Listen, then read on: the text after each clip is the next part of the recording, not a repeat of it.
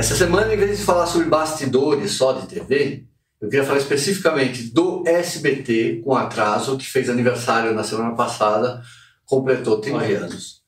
É, em, não, eu não quero fazer análises hoje, eu queria mais é fazer primeiro um, desejo de felicidades para o SBT atrasado de, pelos seus 39 anos. É, parabéns para o Silvio Santos por conseguir manter uma empresa desse tamanho. Sabe? O SBT, goste-se ou não, a gente tem críticas, sempre tem críticas, não só o SBT, a todas as emissoras, mas ele faz parte da vida da gente.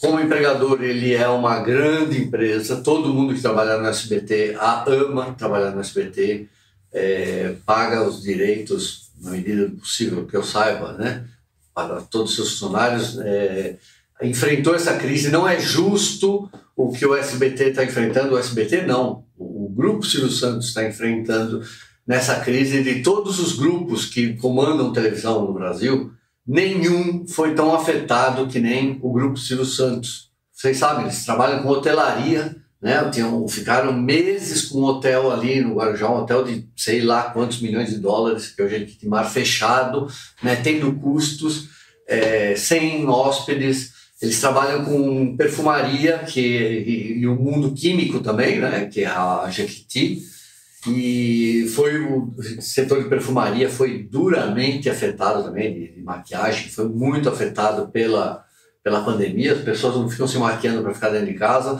Eles também trabalham com títulos de capitalização voltados para um público um pouquinho mais idoso, que foi também afetado pelo, pelo coronavírus. E, e tudo isso é muito triste, é muito injusto, eu imagino, como, como, não só como jornalista, mas também como cidadão, é, são milhares de empregos né, que o SBT mantém.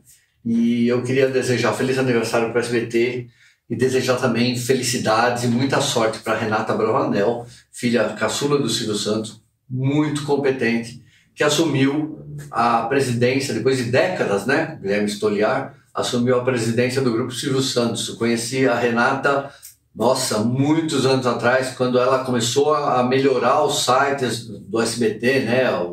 A navegação do, do, da internet, do, do SBT, ela melhorou muito isso, isso 15 anos atrás, sabe? Muitos anos atrás.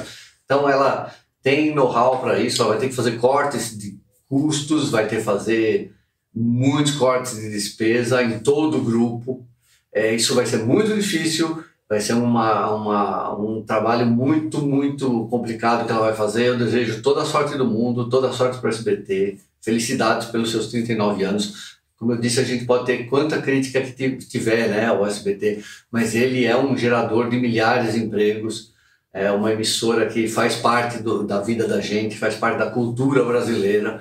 E eu queria aproveitar esse hoje programa para mandar um beijo aí para o Silvio Santos, para o SBT, para todos os meus colegas que trabalham no SBT também, para a própria emissora.